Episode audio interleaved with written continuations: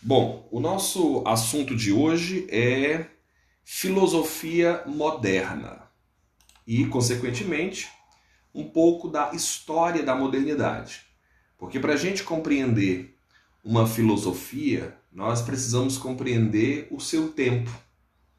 Porque a filosofia ela é filha da história. Não há uma filosofia separada da história. Não há um, um, um pensamento descolado de seu contexto histórico. Então, para que eu compreenda um determinado pensamento, eu preciso compreender ali o contexto histórico daquele pensamento. Então, toda a filosofia moderna vai depender, para a gente entendê-la, compreender o seu contexto. Tá? E o que está acontecendo nisso que nós chamamos de idade moderna? Está acontecendo uma revalorização do ser humano e da natureza. E aí é interessante esse termo que eu estou utilizando: ó. revalorização. O que, que é isso? Isso quer dizer que em algum momento foi valorizado, deixou de ser e passou a ser valorizado novamente. Para entender isso, nós precisamos então pensar os tempos anteriores à Idade Moderna. Anterior à Idade Moderna, tínhamos a Idade Média. Na Idade Média, a ênfase estava não no ser humano e na natureza, mas em Deus. Foi um período de dominação cristã, especialmente do poder da Igreja Católica. Durante esse período, não se teve tanto foco na questão humana, porque o foco era em Deus. Era muito mais um, um, pensamento teológico do que um pensamento humanista. Com essa transição e as diversas mudanças e os diversos acontecimentos que ocorrem a partir do século XIV, século XV e século XVI, mas dentro desse espaço de tempo, tudo vai mudar. Política, economia, consequentemente o pensamento. E aí há um retorno em muitos grupos intelectuais a um pensamento que era anterior à Idade Média, que é o pensamento clássico, tá? ligado à cultura grega, cultura romana, que tinha bastante valorização do humano. Então, quando a gente retoma esse, esse pensamento clássico, nós então estamos revalorizando o ser humano e a natureza. A idade moderna, ela começa, inclusive, dentro de um movimento que se chama renascimento. Renascimento. E o nome já também ajuda a cada um de nós a entender. Renascimento, alguma coisa está nascendo novamente. E o que, que estava nascendo novamente? A cultura clássica, a cultura grega, a cultura romana, especialmente nessa valorização do ser humano e da natureza. Tá? Mas não se trata apenas de uma mudança dentro da esfera do pensamento. Havia ali mudanças socioeconômicas fundamentais. Processava-se a passagem do feudalismo para o capitalismo, né? um antigo sistema econômico medieval dando espaço ao novo sistema econômico, que era o capitalismo. Consequentemente, o florescimento do comércio, o estabelecimento das grandes rotas comerciais, o predomínio do capital comercial e uma coisa fundamental para compreender a modernidade, a emergência da burguesia. A burguesia, essa classe social que passa a ser determinante nesse novo cenário. Junto a isso também temos o nascimento, o surgimento e o fortalecimento dos estados nacionais modernos, tá? e a expansão comercial, principalmente atrelada aí às grandes navegações.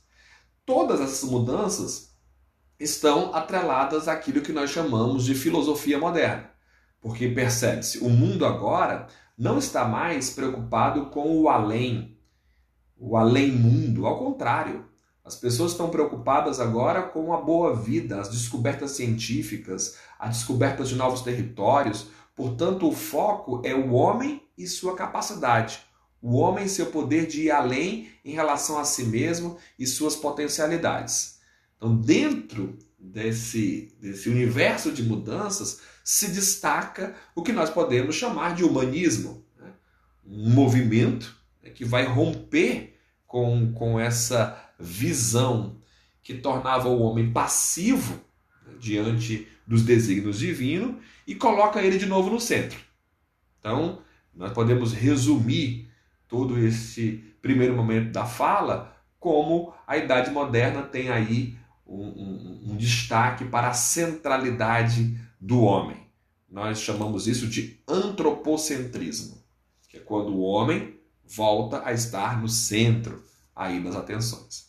Então esse é o contexto na qual se desenvolve a filosofia moderna, tá? Contexto aí do Renascimento e da Idade Moderna.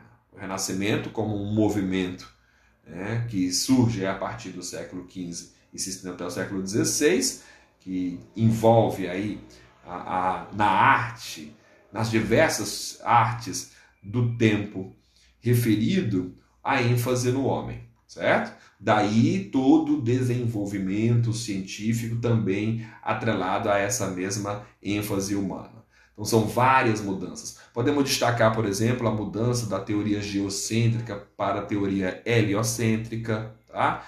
Destacar toda essa nova mentalidade científica que se instala, onde o homem não tem mais medo de investigar o cosmos.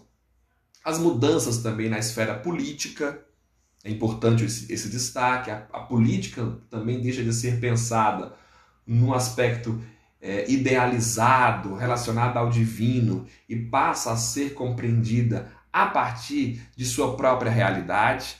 Nós atrelamos, por exemplo, ao famoso Nicolau Maquiavel o realismo político, ou a compreensão da política a partir da realidade e não a partir de um plano ideal de política.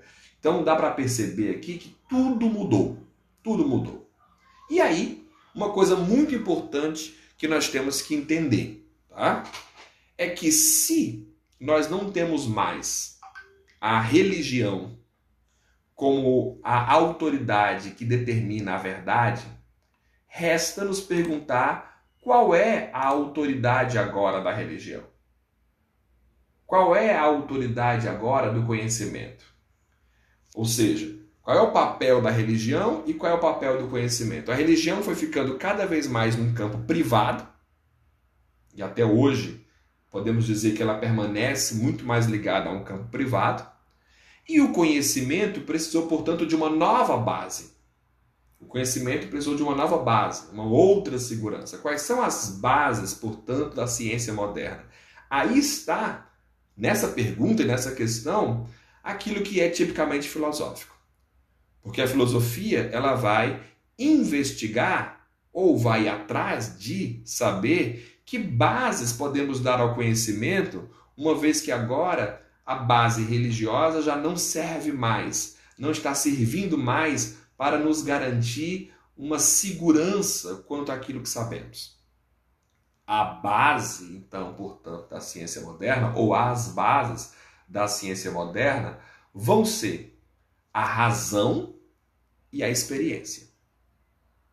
O saber racional e a experiência do homem, especialmente a experiência científica. Então, se eu quero saber se uma coisa efetivamente é verdade, eu vou ter que utilizar a razão, tá? Eu vou ter que, que permitir o refletir e vou ter que utilizar experiências. Então, todo o, conjunto de filósofos dessa época estavam utilizando tanto a razão quanto as experiências para garantir uma base segura para o conhecimento. Daí se desenvolvem duas correntes filosóficas importantes aqui de destaque. O racionalismo, certo? O racionalismo, que vai enfatizar a razão como uma base segura para o conhecimento, e o empirismo, que vai enfatizar as experiências, tá? as experiências sensíveis, o teste, a análise, tá? para poder chegar a um conhecimento seguro.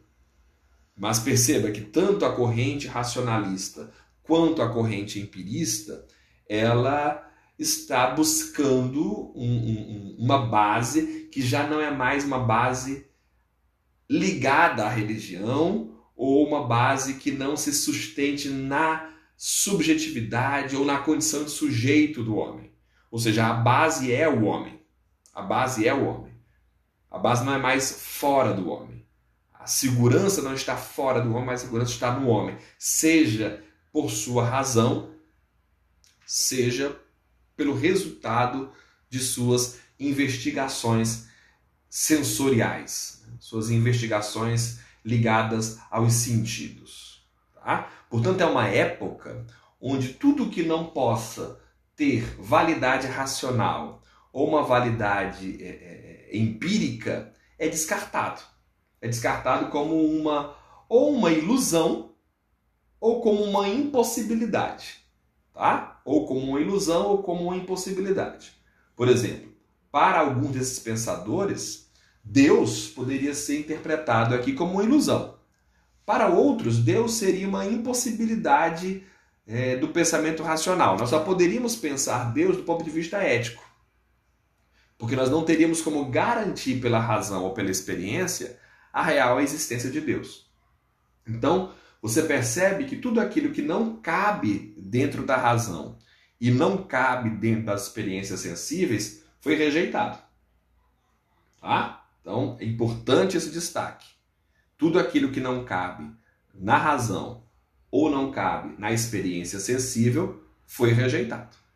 O Francis Bacon, um empirista, chamava essas falsas noções de ídolos e considerava que devíamos estar empenhados em destruir esses ídolos, tá?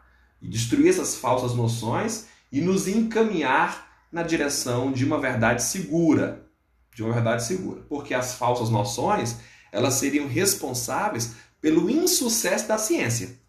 Enquanto você tivesse apegado a falsas noções, você não teria sucesso científico. Então era necessário estar vencendo constantemente essas falsas noções. E foi exatamente isso que cada um dos cientistas da época, cada um dos filósofos fizeram. Tá? Tiveram coragem, inclusive, de questionar as verdades é, até então tidas como seguras. Seja no campo científico, quando se questiona a teoria geocêntrica, e a partir dali se desenvolve a teoria heliocêntrica, seja no campo filosófico, quando se questiona as verdades recebidas e se inaugura um novo modo de pensar. Por exemplo, o filósofo René Descartes, tá, que nós já estudamos, ele utilizou da dúvida metódica para poder chegar a um conhecimento seguro. E aí há uma, uma, uma coisa interessante a se destacar. Primeiro eu coloco tudo em dúvida. Primeiro eu coloco tudo em dúvida para depois ter segurança de algo. E colocar tudo em dúvida significa pegar aquelas verdades tidas como seguras, pegar as verdades que é, se considerava inquestionável, até pela igreja, e questioná-la. Portanto, é uma época também de muita coragem. Né?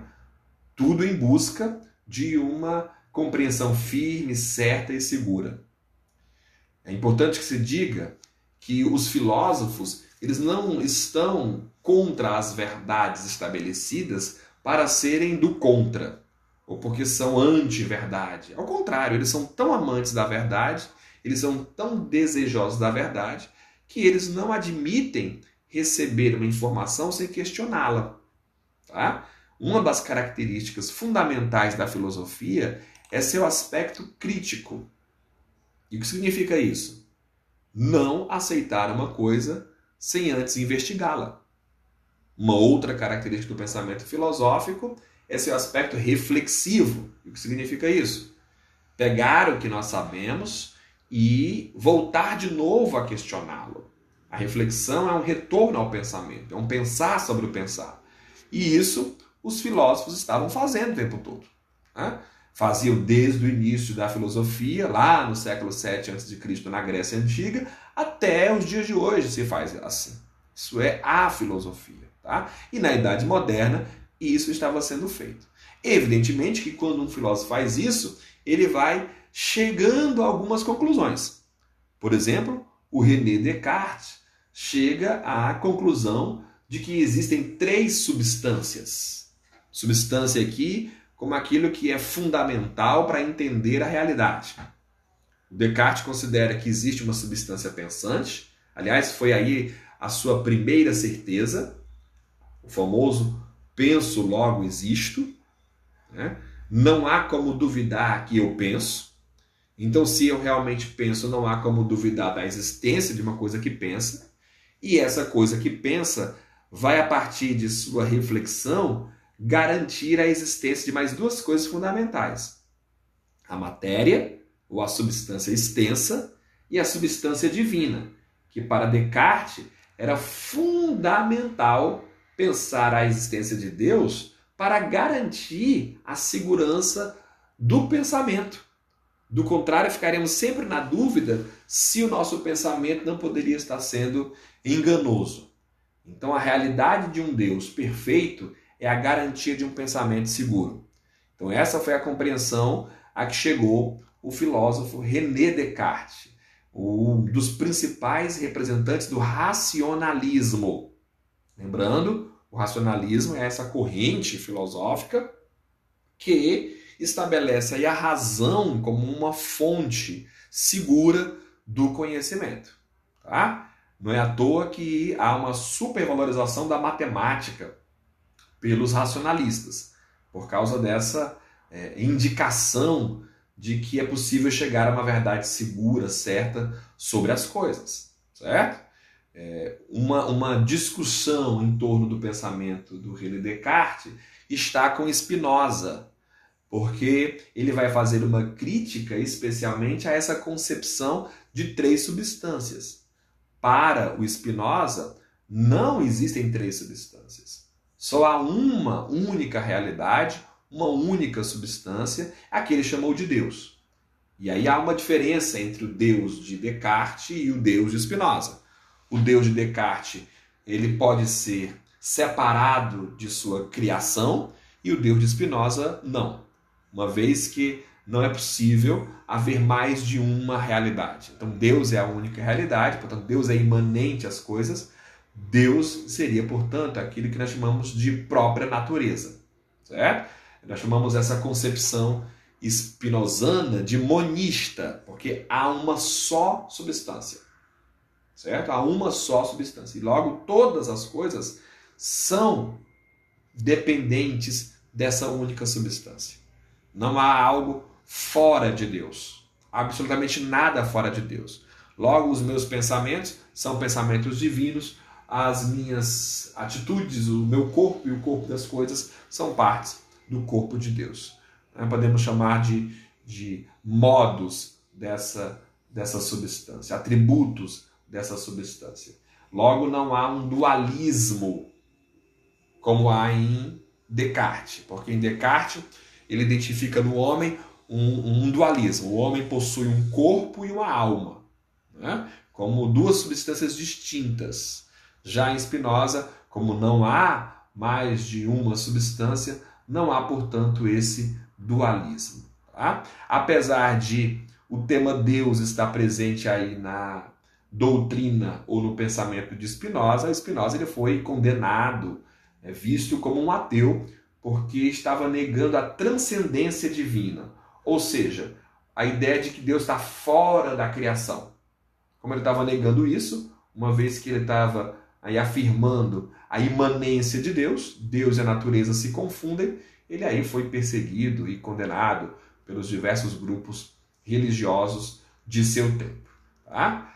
Então, recapitulando, nós temos na modernidade é, duas correntes fundamentais do pensamento filosófico, o racionalismo e o empirismo. Também podemos falar do iluminismo. Né? O iluminismo também aparece aí como uma corrente filosófica ou um movimento dentro da modernidade que vai enfatizar também aí a centralidade da razão, a centralidade do homem. Tá? Um outro destaque é que dentro do racionalismo nós temos a, a afirmação das ideias inatas, ou seja, a concepção de que nós nascemos com uh, certas ideias que se desenvolvem e nos permite chegar a um conhecimento legítimo sobre as coisas. Isso é próprio do racionalismo. No empirismo, nós não nascemos com nenhuma ideia, tudo que a gente aprende é decorrência das experiências eh, dos sentidos. Tá? Nós nascemos como uma folha em branco. Tá? Todos os, os empiristas defendiam que o conhecimento vem a partir das experiências.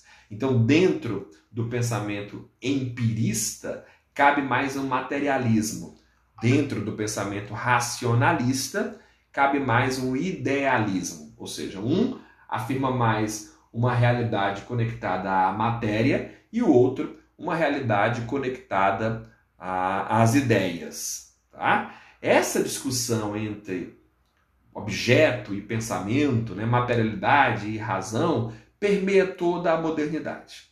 Vão ter duas importantes sínteses ou duas importantes críticas, uma feita pelo empirista chamada David Hume, que vai apresentar uma crítica à, à, à compreensão de que é possível chegarmos a conhecimentos absolutos.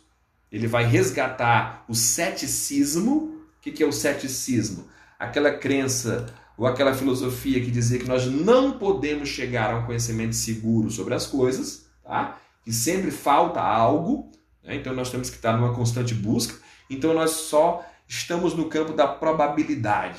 Tá? E o Kant também vai fazer uma crítica, uma crítica à razão. E vai também estabelecer ali limites para o pensamento racional.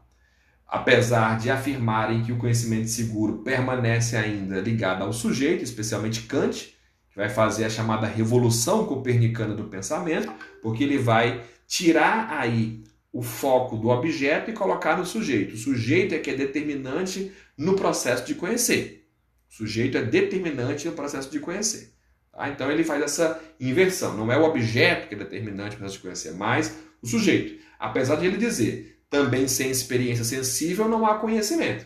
Portanto, é preciso tanto ah, o conhecimento a posteriori, advindo das experiências sensíveis, como o conhecimento a priori, que está conectado aí a essas categorias da própria mente, certo?